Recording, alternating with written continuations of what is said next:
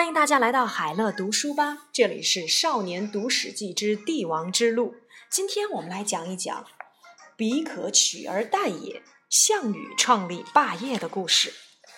项羽本名吉，起兵抗秦时才二十四岁。他的四叔叫项梁，而他的祖父就是被秦国所灭的楚国名将项燕。项羽年少时学习认字和写字都不见长进，学剑术也没有成果。为此，他的叔父项梁很是生气。项羽却说：“学习认字和写字不过是用来记住姓名，练好剑术也只能一次对付一个人，这些都不足以学习。要学就能够学对付万人的。”于是，项梁教项羽兵法。项羽一开始很高兴，可是，在略知兵法大意后，又不肯深入钻研了。后来，项梁因故杀人，为了躲避仇家，带着项羽避居到吴中。吴中有才干的士大夫都比不上项梁。每逢吴中有大型的公差和丧事，都由项梁操办。不过暗地里，项梁总是用兵法组织管理宾客和吴中的子弟，借以了解他们的才能。当时秦始皇出巡，渡过钱塘江，项梁和项羽都前去观看。项羽看了之后说：“那个人，我们可以取代他。”项梁一听，连忙掩住他的嘴巴，警告他别乱说话，小心灭族。项梁虽然这么说，却因此对项羽刮目相看，觉得项羽胸怀大志。项羽身长一百九十厘米，力能扛鼎，才气过人，吴中当地的年轻人都很畏惧他。秦二世元年七月，陈胜等人在大泽起义。九月，会稽郡守殷通对项梁说：“长江以西的人民都反抗了，老天灭秦的时刻到了。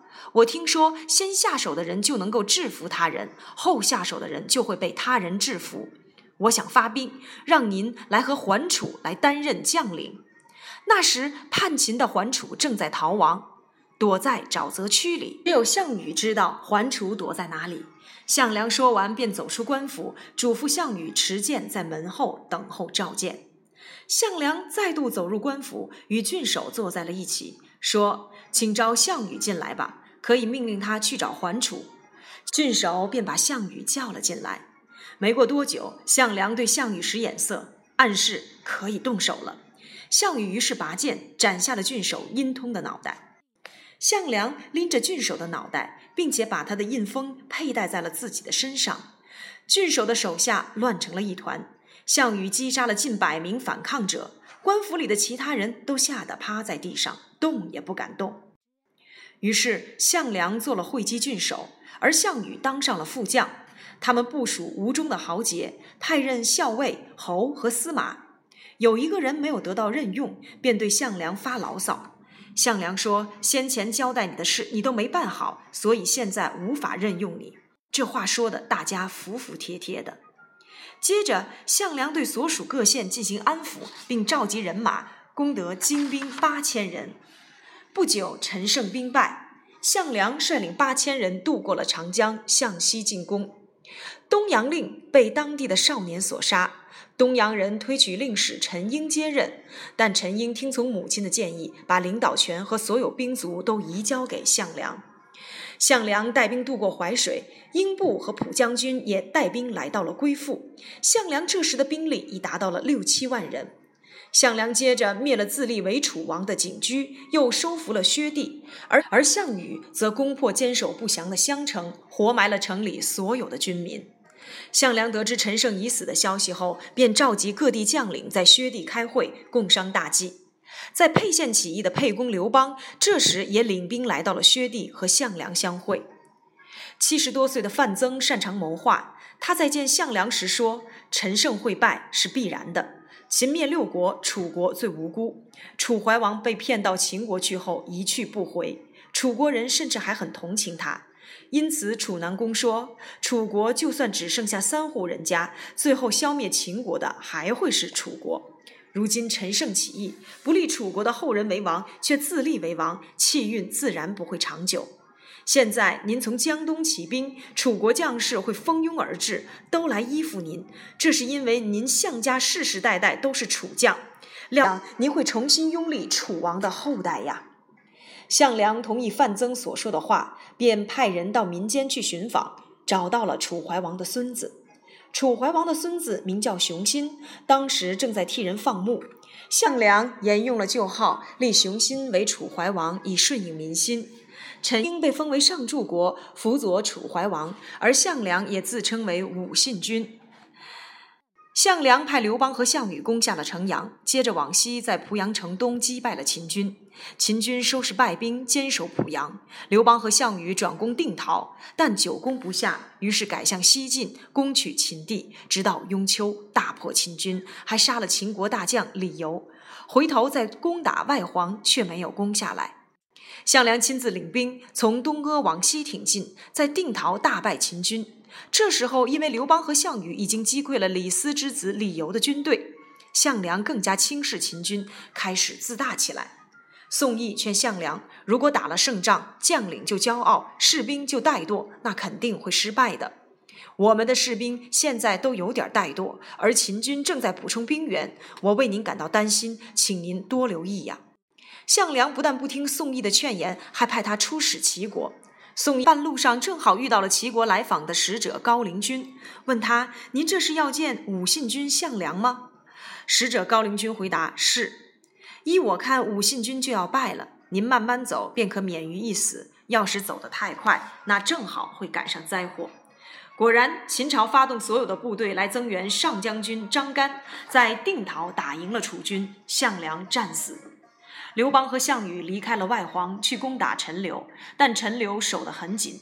两人便商议：项梁的部队如今已败，士兵们都心怀恐惧，陈留攻不下来，我们不如退回去，再做打算。于是率兵和吕臣的部队一起往东退。吕臣驻扎在彭城东边，项羽驻扎在彭城西边，刘邦驻扎在汤郡。张干击败了项梁的部队，以为楚地的兵力不强，没什么好怕的。便引兵渡过黄河，继续攻打赵国，大败赵军。赵王赵歇、大将陈馀和丞相张耳都躲在了巨鹿城里。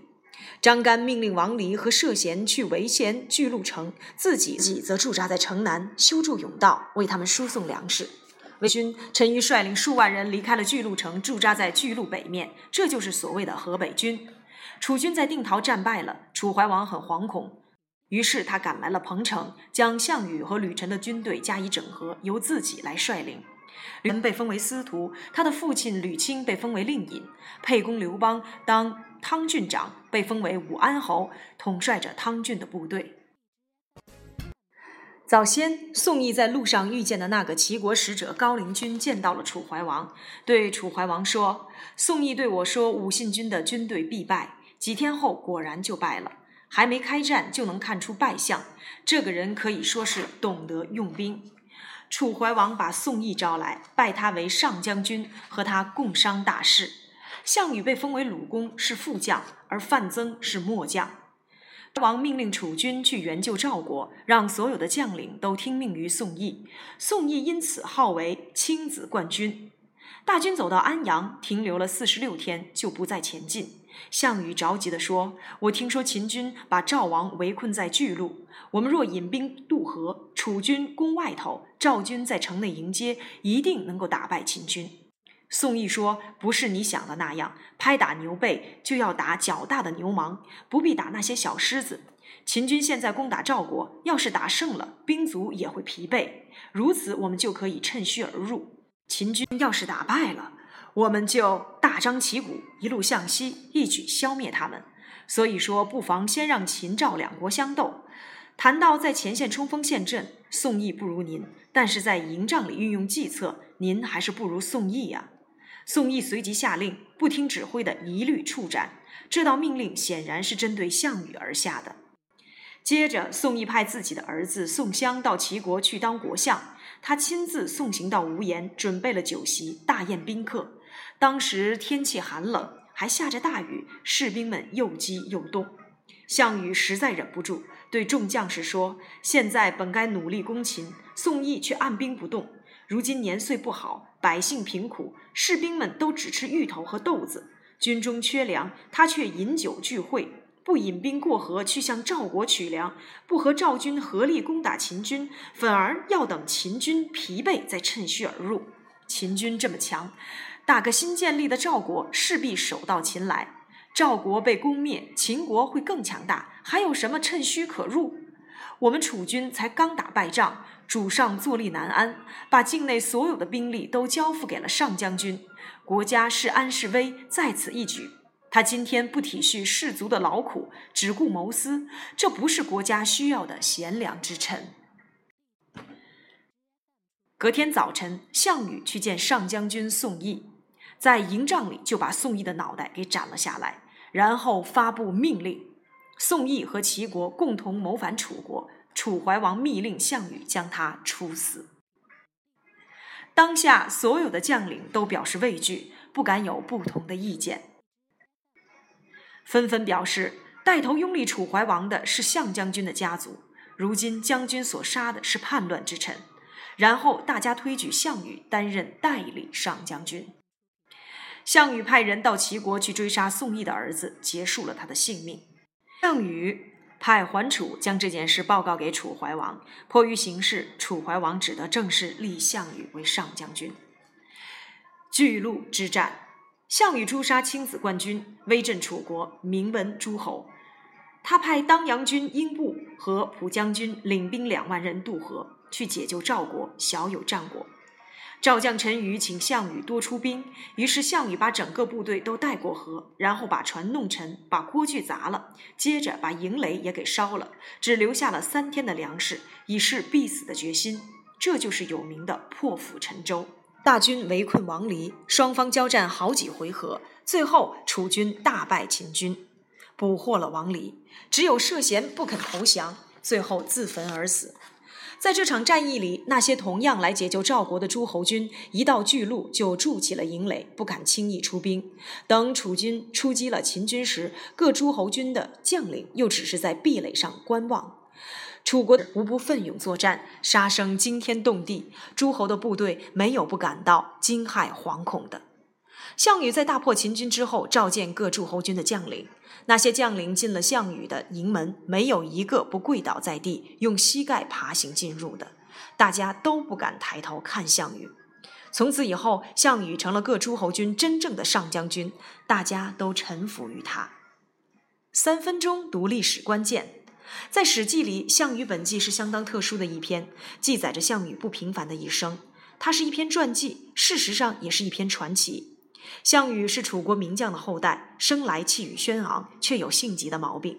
他像一只天降的神虎，除非有超凡的驯术，否则谁也驾驭不了他。巨鹿之战是项羽毕生当中最出彩的一次战役。司马迁写这场战役用了不到两百个字，却把神勇的项羽写得栩栩如生。自古以来，许多人对《史记》的这段叙述评价都很高，如明代的毛坤称其为项羽最得意之战，太史公最得意之文。若论笔法，司马迁所用的是间接描写，而非直接描写，也就是用配角来烘托主角。这段行文节奏极快，让人感觉到了项羽的行动神速，像一阵疾驰而过的风。当旁人还在观望，项羽早已攻取了自己的军事目标。也难怪各诸侯军的将领都会感到惊骇惶恐，纷纷趴伏在项羽的跟前。这段千古铭文，读者不妨细细品味。